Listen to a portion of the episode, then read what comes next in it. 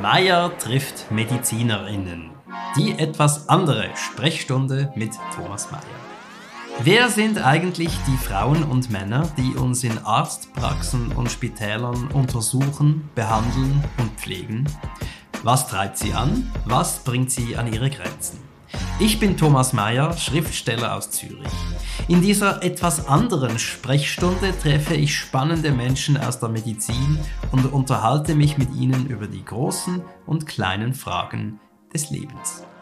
Hier ist wieder Thomas Mayer. Er trifft abermals einen Mediziner. Heute ist es Dr. Michael Zürrer von der Klinik Hirslanden in Aarau.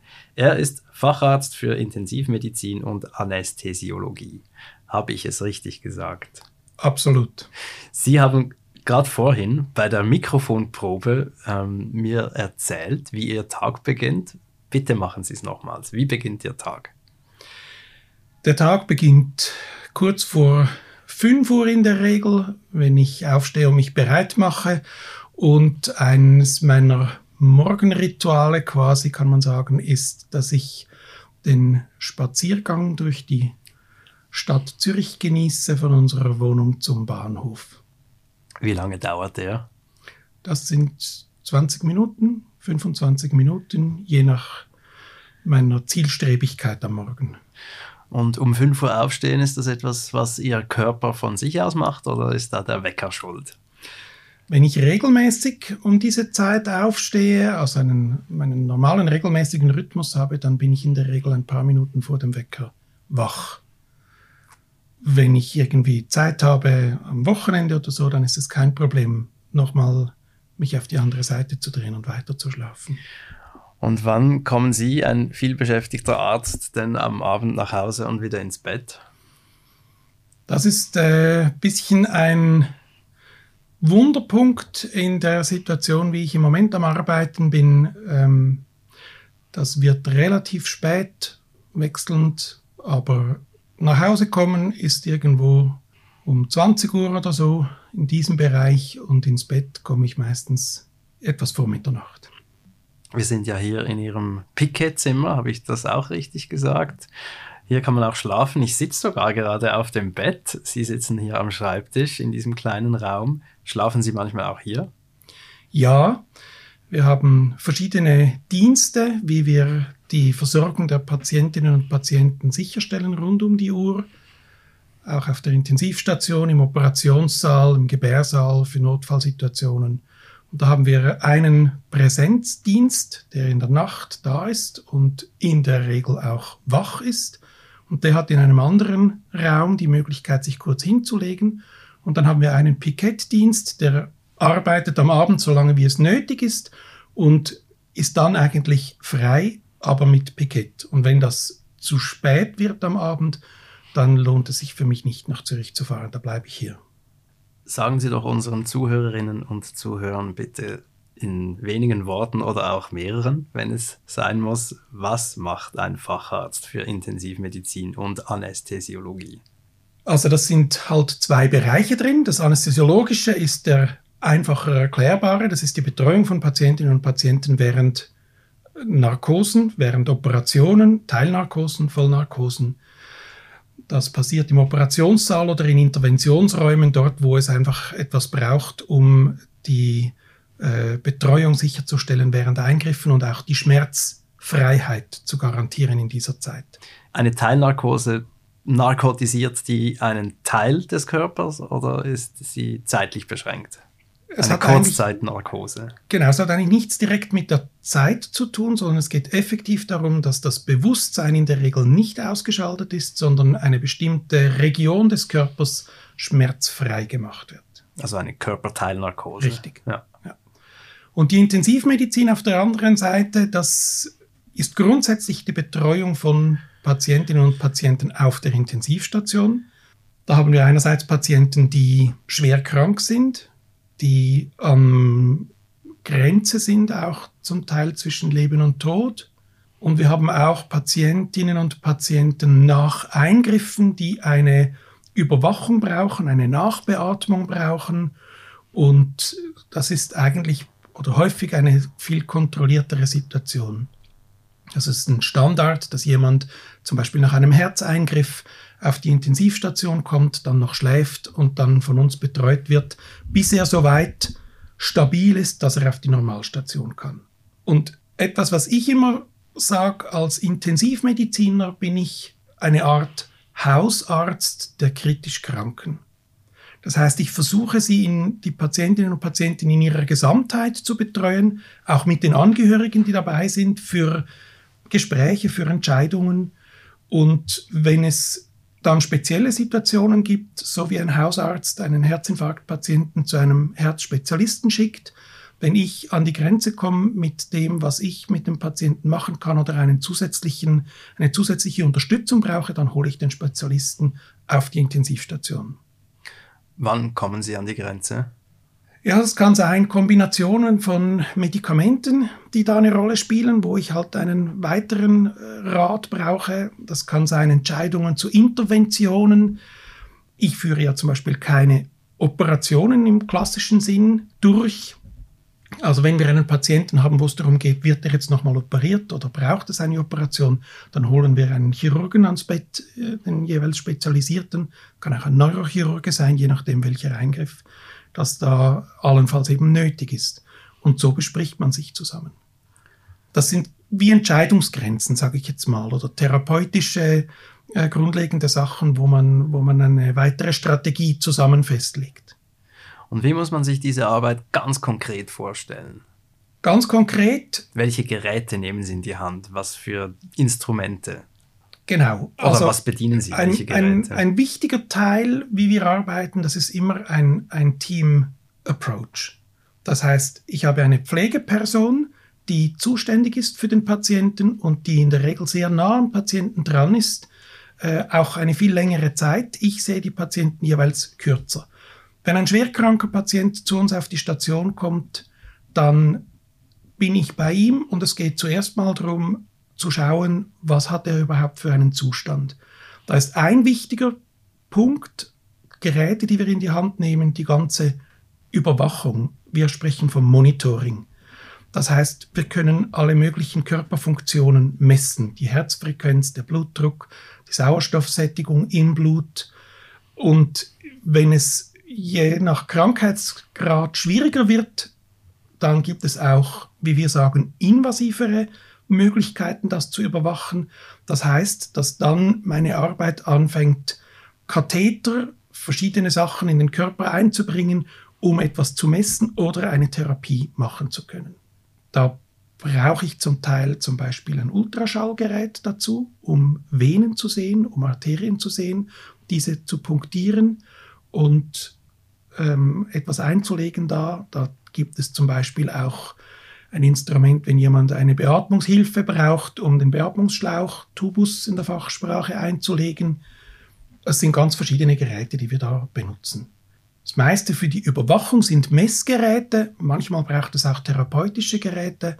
Das, was man am besten kennt, wenn das Herz aus dem Rhythmus kommt, zum Beispiel Defibrillator, den wir bei uns einsetzen, oder wenn das Herz zum Beispiel sehr langsam schlägt, dann machen wir etwas wie einen Zentralvenenkatheter und anstelle eines Katheters legen wir durch diese Hülse einen provisorischen Herzschrittmacher.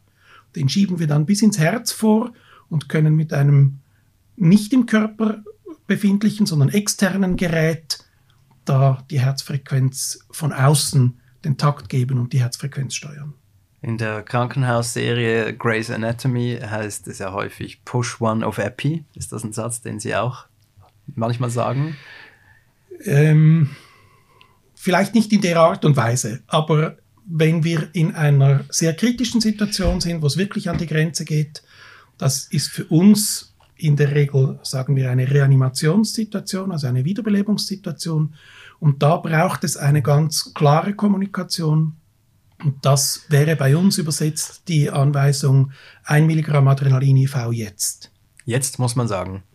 Ich sage es dazu, wenn ich das so formuliere, dann wissen die Leute, die mit mir zusammenarbeiten, es wird wirklich jetzt gegeben. Es läuft jetzt. Es wird nicht bereit gemacht und es wird nicht nochmal nachgefragt, sondern jetzt. Schauen Sie Grey's Anatomy? Bin ich äh, äh, mal kurz dazugekommen dazwischen, aber kontinuierlich bis jetzt nicht.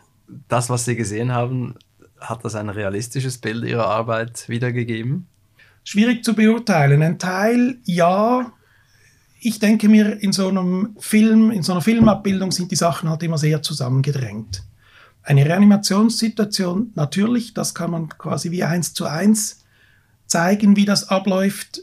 Es gibt auch Untersuchungen, die zeigen, dass die Reanimationen im, in Filmen, in Fernsehserien erfolgreicher verlaufen, häufig als die in der Realität. Aber die Sachen, die, die Gespräche, die geführt werden, die Entscheidungen, die gefällt werden mit Patienten, mit Angehörigen, das ist schon was, was ich schon auch so erlebe. Auch die Hintergrunddiskussionen für die medizinische äh, Grundlage zu schaffen für so Gespräche.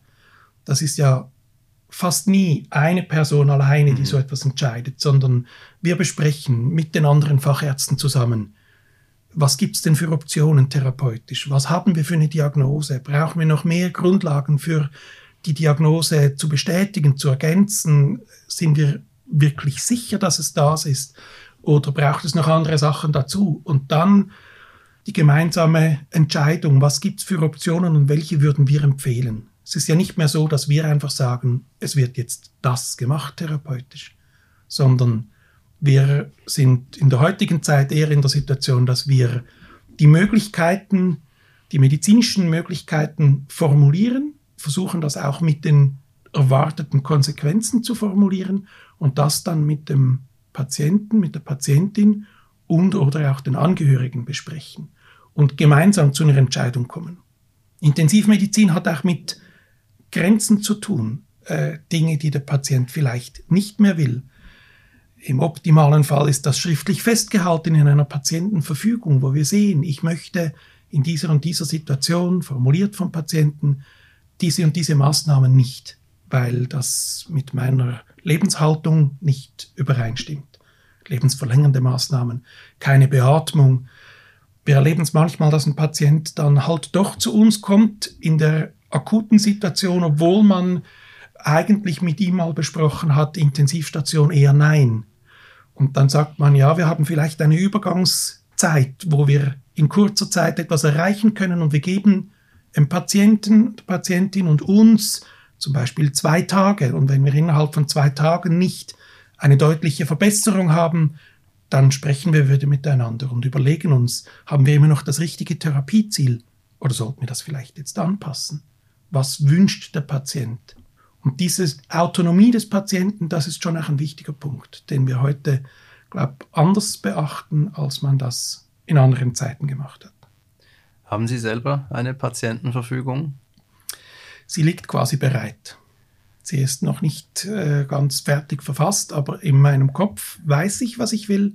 Und der entscheidende Punkt drin ist, dass ich mit meinen Angehörigen über meinen Willen spreche dass meine Angehörigen wissen, was würde ich wollen, in welcher Situation. Da habe ich ein bisschen den Vorteil, jetzt, dass ich da medizinisch halt ein Hintergrundwissen habe. Ja, meine Umgebung sonst äh, ist nicht medizinisch vorbelastet, aber die Patientenverfügung ist sicher eine Vereinfachung, dass man dann wirklich ganz klar das auch sieht und auch einen Druck wegnimmt von meinen Angehörigen, wenn man sagen kann, es steht ja da. Aber es steht noch nicht da. Im Moment steht es noch nicht da, aber was hält Sie ab? In meinem Kopf ist es bereit. Was hält Sie davon ab, es zu Papier zu bringen? Meine Vorstellung, dass ich das als bisschen wie so ein Gesamtkonzept, äh, auch im Zusammenhang mit einem Testament oder einer Verfügung, alles zusammen möglichst regeln möchte. Gibt es etwas, was Sie nicht möchten? Ja, ich denke, für mich persönlich spielt im Leben meine Autonomie, meine Entscheidungsmöglichkeit, selber entscheiden können, mich äußern können.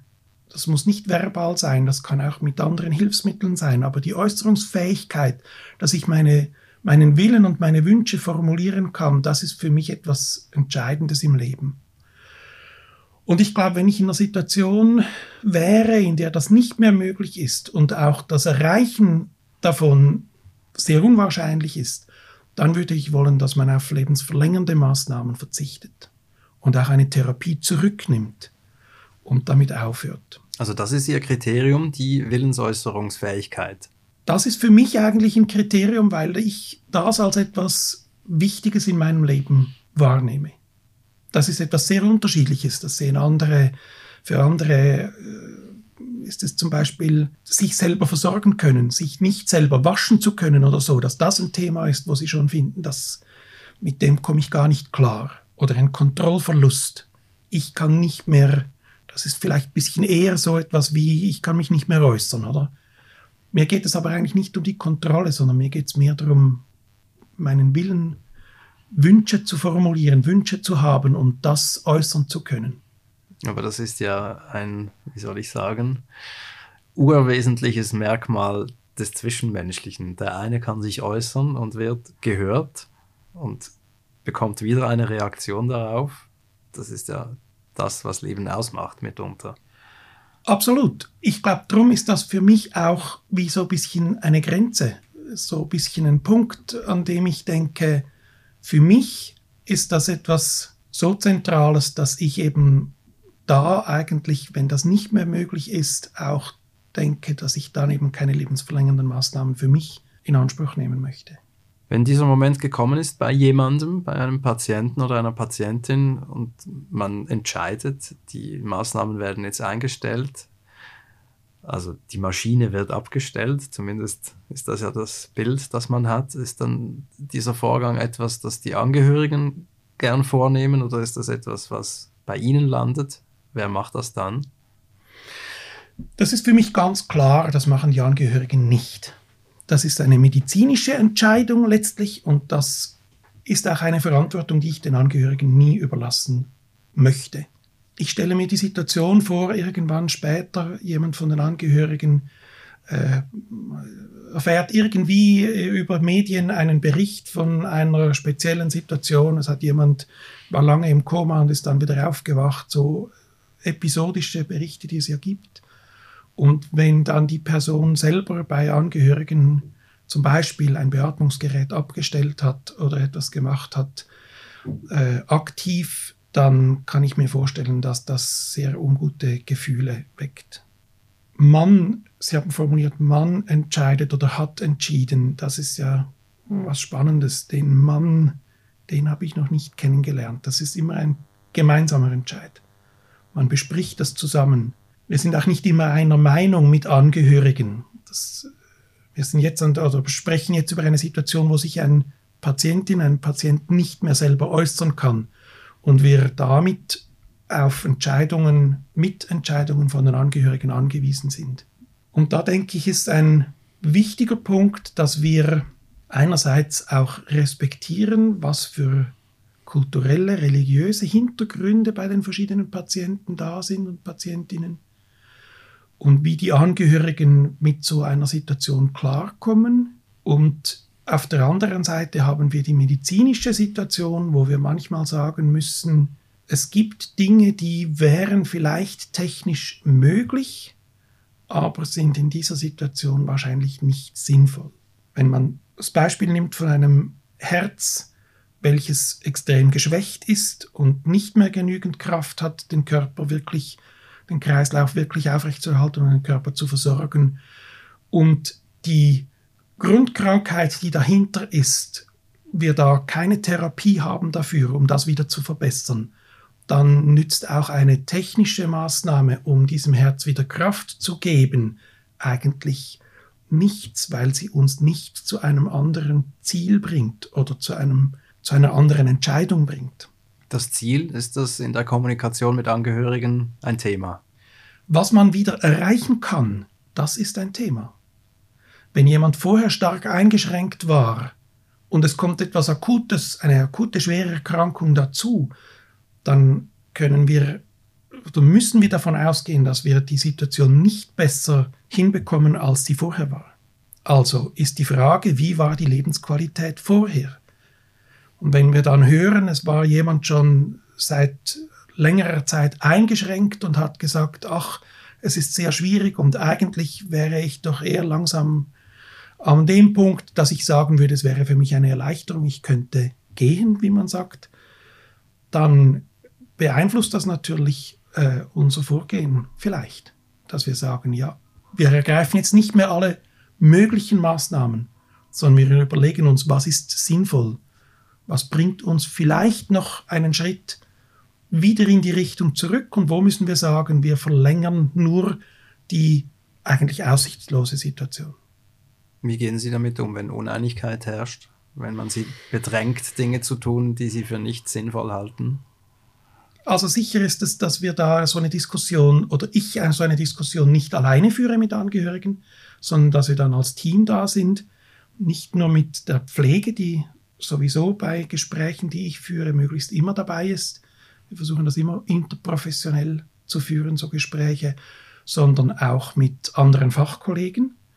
Und wenn es tatsächlich zu einem Dissens kommt, dass man sich da gar nicht einig ist, dann wäre dann der nächste Schritt, dass man eine ethische Kommission einberuft, die uns letztlich eine Entscheidungsgrundlage bringt. Wenn man dann juristisch irgendwie noch weitergeht, dann könnte man eine Entscheidung auch über eine allenfalls erzwingen. Aber ich glaube, wir sind irgendwie vorher am Punkt, es kann mich niemand zwingen, eine Behandlung zu machen, von der ich eigentlich nicht überzeugt bin, dass sie in dieser Situation wirklich zielführend ist. Also das heißt, Sie können Dinge verweigern, die Angehörige wollen. Das müsste ich mir nochmal ganz genau anschauen. Aber es ist sicher so, dass ich einen, einen, eine konsensorientierte Entscheidung suche. Und ich möchte, dass die Angehörigen verstehen, warum wir das machen. Und ich möchte, dass wir gemeinsam an den Punkt kommen. Ich möchte sowieso nicht in so eine Konfliktsituation reinkommen. Und das heißt, es passiert auch eher selten? Das ist richtig. Ich erfahre das relativ selten. Die Schwierigkeit ist immer, wie, dass man so Sachen anspricht und wie, dass man miteinander auch in der Vorgeschichte der gemeinsamen, das ist ja in der Regel nicht etwas, was ganz plötzlich passiert, sondern das mhm. hat eine Geschichte. Das ist ein Patienten, dem geht es seit zwei Wochen schlecht, der liegt auf unserer Intensivstation mit massivster medikamentöser und apparativer Unterstützung.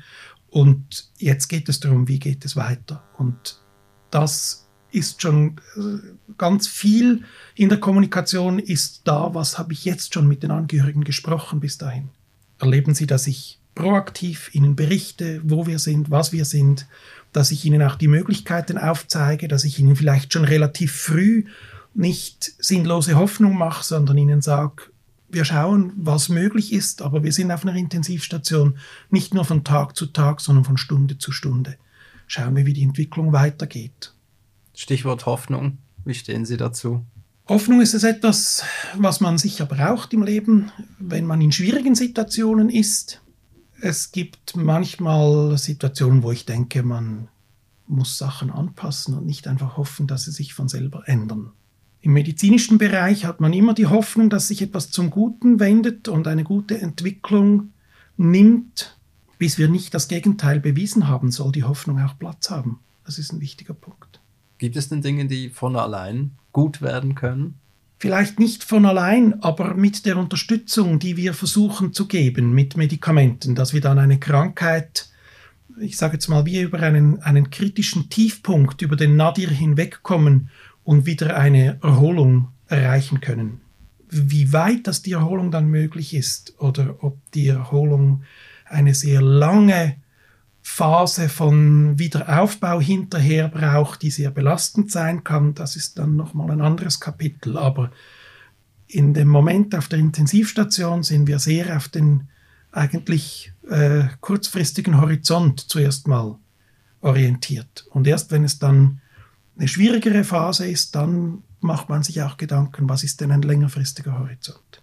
In der IKEA hängt ja ein Defibrillator, man sieht das auch sonst überall. Werden diese Dinger eingesetzt? Und wenn ja, korrekt? Das kann ich nicht sagen, das weiß ich nicht. Was ich aber weiß, ist, dass man gerade im Kanton Aargau zum Beispiel ein sogenanntes First Responder Netz am Aufbauen ist.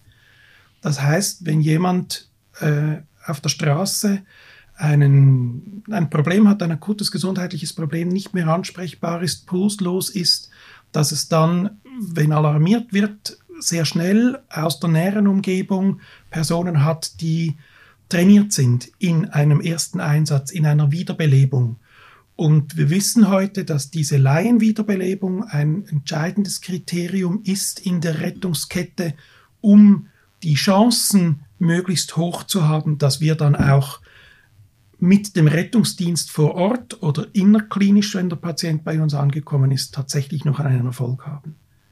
Grundsätzlich sind die Defibrillatoren so gemacht, dass auch ein unvorbelasteter Laie die bedienen kann. In der Regel ist es so, wenn man die aus der Halterung nimmt oder den Knopf drückt, um das auszulösen, wird auch gleichzeitig ein Alarm ausgelöst und manchmal tritt man direkt in Kontakt mit einer Zentrale, die einem weitere Anweisungen geben kann und einen eben unterstützen kann. Auch telefonisch mit unseren Smartphones, mit dem Lautsprecher kann man Anweisungen bekommen, was muss ich machen, wie muss ich das machen.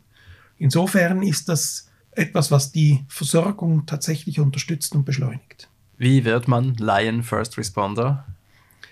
Das muss ich ehrlich sagen, weiß ich nicht. Da, wo man sich melden kann, aber da gibt es sicher äh, Ansprechpersonen über das Rote Kreuz oder über äh, vielleicht einen lokalen Samariterverein. Und sonst würde ich im, bei, der Rettungs-, bei der lokalen Rettungsorganisation nachfragen. Aber das heißt, es sind nicht Leute, die mit dem Defibrillator rumlaufen, sondern mit Fachwissen. Ja, also mit einem Fachwissen, mit, ich sage jetzt mal, mit einem Reanimationstraining, so wie wir das ja in beschränktem Maße jeder im Rahmen von einer äh, Ausbildung zum Autofahren äh, auch bekommt, bisschen. Und das ist dann ein bisschen vertieft und die Leute, die sind, die willigen ein, dass man zum Beispiel ihren Standort sieht mit ihrem Smartphone und dann können eben die, die zwei oder drei, die am nächsten sind, wenn so eine Meldung kommt, aktiviert werden. Lassen Sie uns einen kurzen Ausflug in die Anästhesiologie machen. Die Anästhesie gibt es ja noch nicht so lange, knapp 200 Jahre, wenn ich nicht irre. Wie war das bis dahin, bevor es Leute wie Sie gab, die einen von Schmerzen erlösen konnten? Also ich bin kein Medizinhistoriker, aber ich stelle mir vor, dass das ziemlich schwierig war. Man hat versucht mit Alkohol zum Beispiel oder auch frühem Einsatz von bekannten Drogen im Sinn von opiathaltigen Substanzen oder anderen Sachen eine gewisse Betäubung zu erreichen. Und ich stelle mir vor, dass bei frühen Operationen das für die Patienten so belastend war, dass die dann das Bewusstsein einfach verloren haben. Also man kann während dem Eingriff durch ein gewisses Maß an Übermaß an Schmerz von selbst ja. das Bewusstsein verlieren.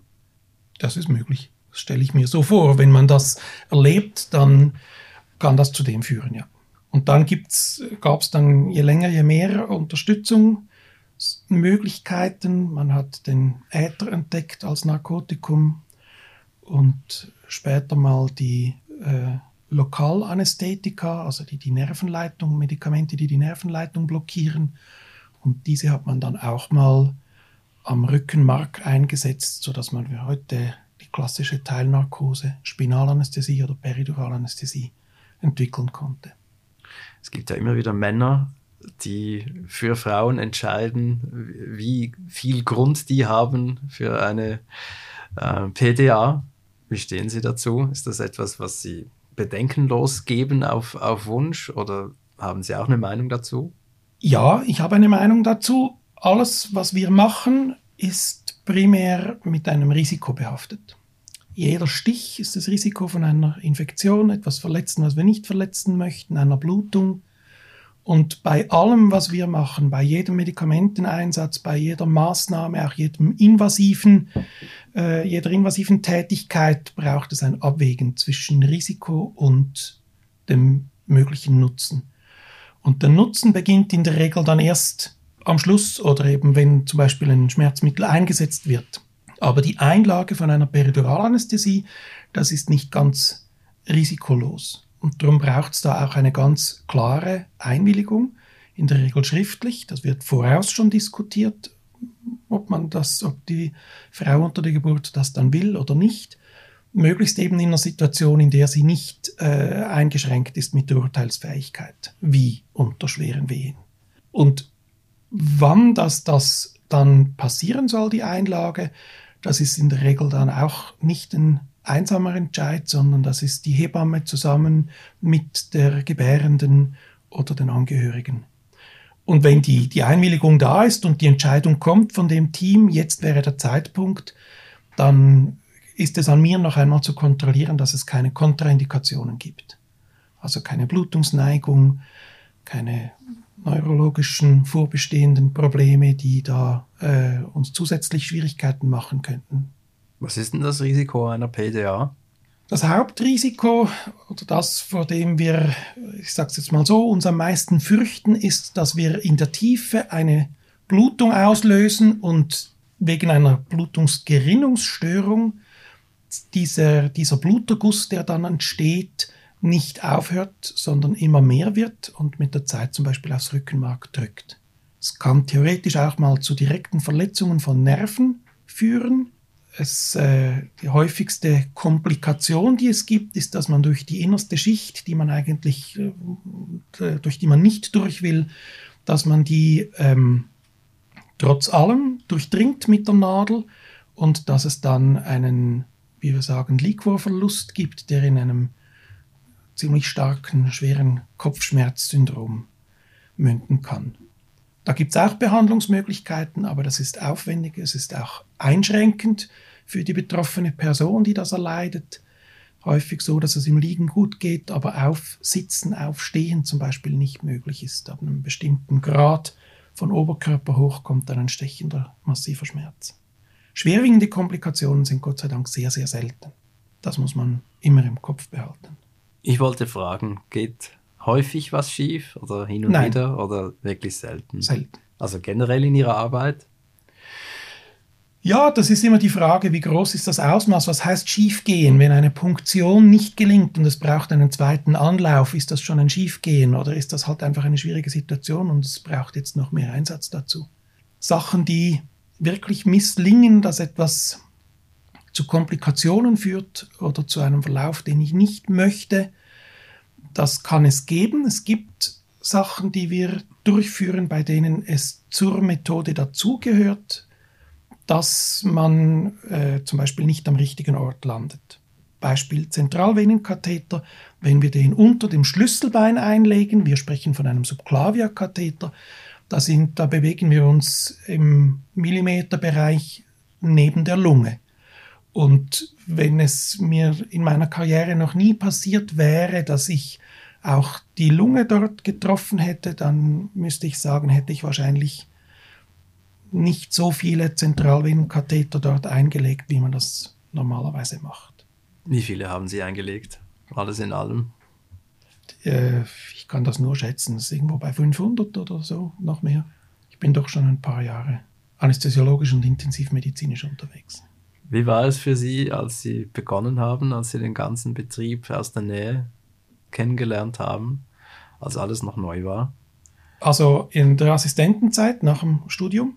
Ich glaube, da war für mich ein, ein, ein wichtiger Punkt schon die große Verantwortung, die man hat. Eben zum Beispiel Sachen, die ich entscheide, Medikamente, die ich verordne, aber auch meine manuellen Tätigkeiten mit der gebührenden Sorgfalt anzugehen und zu sagen, ich habe das dafür und dawider abgewogen, ich bin sorgfältig vorgegangen, ich habe äh, mir die Zeit genommen, ich habe mir die Ruhe genommen zu schauen, ich habe mir überlegt, weiß ich das jetzt richtig mit Medikamenten zu entscheiden, habe ich alles beachtet, was dazugehört.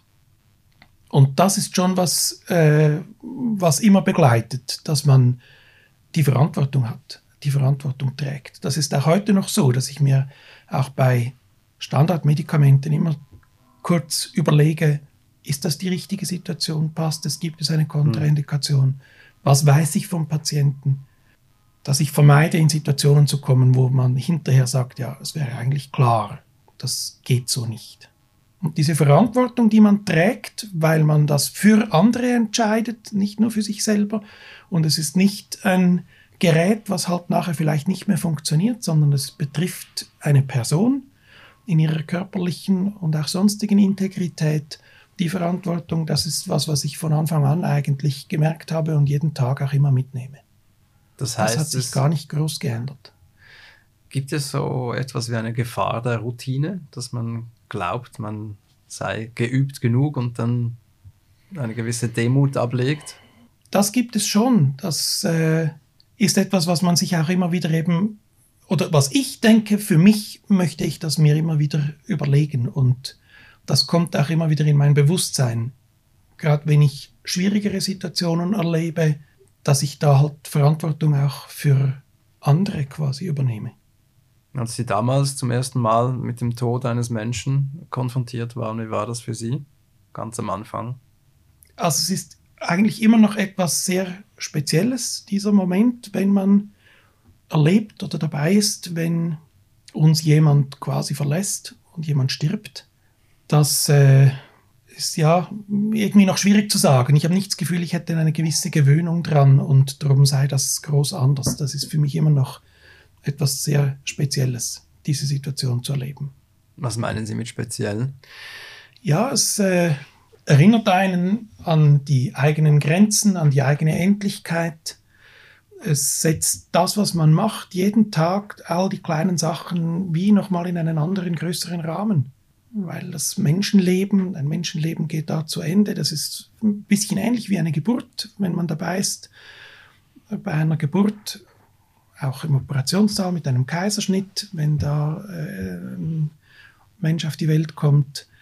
Das gibt wie einfach nochmal einen, einen anderen Rahmen und, und bringt uns oder bringt mich gedanklich jeweils ein bisschen von der kleinen Detail, Alltagsebene in wie eine größere Schicht eine größere Übersicht, einen weiteren Horizont, ich weiß auch nicht.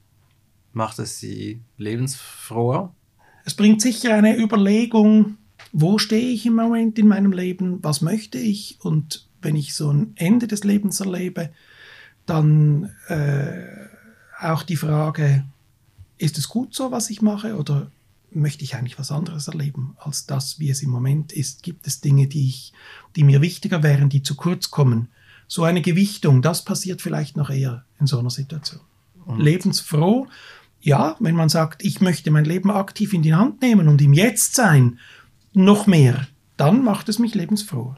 Mögen Sie einige der Antworten teilen auf die Fragen, die Sie vorher gestellt haben, nämlich sind Sie einverstanden mit Ihrem Leben und wo Sie gerade stehen? Möchten Sie noch was anderes erleben? ich bin eigentlich recht gut einverstanden oder finde mein, dass äh, was ich erlebe und wie ich es erlebe, finde ich sehr spannend. Ich möchte meinen medizinischen, meine medizinischen Herausforderungen und das, wie ich arbeiten kann mit anderen Menschen zusammen, das äh, ist etwas, was sehr zu mir gehört. Es ist nicht so, dass ich mich ausschließlich über die Medizin definiere, aber das ist etwas, was ich mir im Moment jetzt nicht gerade vorstellen könnte. Ich könnte es von einem Tag auf den anderen weglegen. Es gibt auch noch andere Sachen im Leben. Es gibt äh, kulturelle Sachen zu erleben. Es gibt Gespräche mit anderen Menschen, unabhängig vom medizinischen Alltag und meiner Arbeit, die mir genauso wichtig sind. Oder die Natur zu erleben, draußen zu sein. Da gibt es noch verschiedene Sachen, die ich im Moment halt einfach aus zeitlichen Gründen ein bisschen zu wenig genießen kann. Also muss ich mir das so vorstellen oder darf ich mir so vorstellen, Sie erleben während der Arbeit den Tod eines Menschen und damit stellt sich die Frage in den Raum, Michael, wie ist es denn bei dir so? Und dann kommt die Antwort, es ist gut. Ja, man könnte das vielleicht ein bisschen so formulieren. Ich würde auch sagen, es ist gut. Es könnte, äh, es hat auch noch Möglichkeit für, für Veränderungen, für Entwicklungen was ich halt sehe, ist, dass zum Beispiel der, in, der, in der Situation, in der ich arbeite, die Möglichkeiten, einen reduzierten Einsatz zu leisten, das äh, widerspricht sich. Und darum ist das im Moment sehr stark im Vordergrund. Und das ist auch richtig im Moment, das darf so sein. Mit der Zeit würde ich mir dann wieder wie eine andere Gewichtung wünschen, dass andere Sachen wieder mehr in den Vordergrund kommen. Also das heißt, dass die Medizin sich etwas zurückziehen irgendwann, müsste. Irgendwann darf sich die Medizin dann wieder zurückziehen, genau. Und was, was muss denn passieren? Also wenn Sie sagen, das ist jetzt ein Widerspruch, das geht gar nicht, was müsste anders sein, damit es geht? Also müssten Sie das, das Feld wechseln oder reicht es, das Pensum zu reduzieren? Ja, ich glaube, mit der Arbeit, wie ich sie im Moment mache, ist eine Pensumsreduktion nicht das, was mir im medizinischen die Arbeit so weiter ermöglichen würde. Ich, hab, ich arbeite nicht 100%, ich arbeite leicht reduziert und kann diese Arbeit aber zum Beispiel, oder kann das nicht so einteilen, dass ich am Tag die Klinik früher verlasse, sondern ich habe einfach mehr freie Tage, die ich mir einteilen kann für Weiterbildung, für tatsächlich Freizeit, für Ferien, wie auch immer. Und dass es da mit der Zeit eine weitere Reduktionsmöglichkeit gibt, so, das stelle ich mir schon vor. Im Moment bin ich in einer Situation, wo ich äh, mit der Verantwortung, die ich übernehme, einfach davon ausgehe, das hm. käme nicht gut, das weiter zu reduzieren. Da könnte ich die Verantwortung so nicht übernehmen. Was ist das Schönste an Ihrer Arbeit? Also das Schönste ist tatsächlich der ständige Kontakt mit Menschen. Ich bin praktisch immer im Dialog mit jemandem. Und da andere zu erleben und versuchen, auf diese Menschen einzugehen und das in einer guten Art und Weise für die Umgebung zu gestalten, das ist für mich schon etwas sehr Schönes. Es ist ja nicht nur ein Dialog, es ist ein Intensivdialog. Ja, es ist eigentlich für alle Beteiligten praktisch immer eine, eine Ausnahmesituation. Und das ist das übersetzt, was es intensiv sein lässt. Das ist nicht nur mit Patientinnen und Patienten, sondern auch mit denen, die, mit denen ich zusammenarbeite. Auch da ist es je nach Situation intensiv. Was ist für Sie von wegen intensiv belastend? Belastend ist es manchmal, wenn man erlebt, dass man eine Situation nicht kontrollieren kann obwohl man den Eindruck hat, man müsste eigentlich in der Lage sein, das zu beherrschen. Und trotzdem entgleitet einem die Situation. Man kann das nicht kontrollieren. Es gibt einen Ablauf in der Krankheit oder in einem Verletzungsmuster, der bedingt, dass halt etwas nicht so endet, wie man es möchte. Und das kann schon belastend sein, wenn man dann in eine Situation kommt, wo man denkt, ja, das hätte ich mir gewünscht, dass wir das kontrollieren können, aber es war nicht möglich. Wie gehen Sie damit um? Also einen Teil davon, den berichte ich auch meinem nahen Familienumfeld. Meine Frau bekommt manchmal Sachen zu hören äh, und hilft mir dann, das quasi ein bisschen einzuordnen. Das ist ein Teil. Der andere Teil ist halt die Überlegung, dass nochmal durchgehen, wie war das und was ist da abgelaufen, was ist da wirklich passiert, an die, an die Fakten das anzuschauen. Mit dem Ziel, dass es sich nicht wiederholt. Dass sich so Sachen nicht wiederholen, wobei eben ein, eine schwere Verletzung, äh, die man nicht halt kontrollieren kann, das kann ich dann gar nicht beeinflussen. Und da muss ich dann sagen, ja, das ist halt etwas Schicksalhaftes. Und das auch vielleicht dann zu sehen, das ist im Schicksal von dieser Person drin oder mit dieser Krankheit zusammen, war das jetzt so oder ist das jetzt so, dass man das halt nicht kontrollieren konnte. Schicksal heißt ja, dass etwas irgendwo, irgendwann vorgeschrieben wurde, unabänderlich. Ist das Teil Ihres Weltbildes? Ja, unabänderlich vielleicht nicht, aber ich habe schon den Eindruck, dass wir sehr viel von unserer Umgebung beeinflussen können, was passiert, wie es passiert wie wir da drin stehen, ist noch schwierig zu sagen. Es gibt ja einfach Dinge, die, ich sage jetzt mal, eine Verletzung, die bestimmte Folgen hat. Und ob das jetzt Schicksal ist oder warum, dass man diese Verletzung, Verletzung erleidet, das ist schwierig zu sagen. Aber wenn die Verletzung so schwer ist, dass es eben einen tödlichen Ausgang gibt zum Beispiel, dann ist die Frage, wie man dem sagen will. Will man dem sagen, dass es Schicksal, dass man das erlebt hat oder Zufall oder gibt es eine ordnende Kraft, die irgendwo dahinter steht und etwas steuert? Das kann ich nicht sagen. Gibt es Pech in Ihren Augen als Gegenentwurf zum Schicksal? ja, ich glaube, wir bezeichnen als Pech, wenn, wenn sich ein paar aus unserer Sicht äh, zufällige Aktionen auf die falsche Seite kumulieren. Dem sagen wir halt Pech. Und gibt es das in Ihrer Arbeit? Eine falschseitige Kumulation? Also das kann es schon geben. Das überall, wo wir arbeiten, äh, passieren auch Fehler. Das gehört zur menschlichen Arbeit dazu. Wir sind keine Maschinen, abgesehen davon können auch die kaputt gehen. Pech in diesem Sinne gibt es, glaube ich, nicht in der Arbeit. Es gibt die Kumulation von falschen Entscheidungen, das kann sein, oder Nichtentscheidungen, das sind eigentlich eher Sachen, aber dass, dass es äh, in dem Sinn Pech gibt, das glaube ich nicht. Michael Zürrer, das war ein sehr aufschlussreiches Gespräch, auch für den Laien.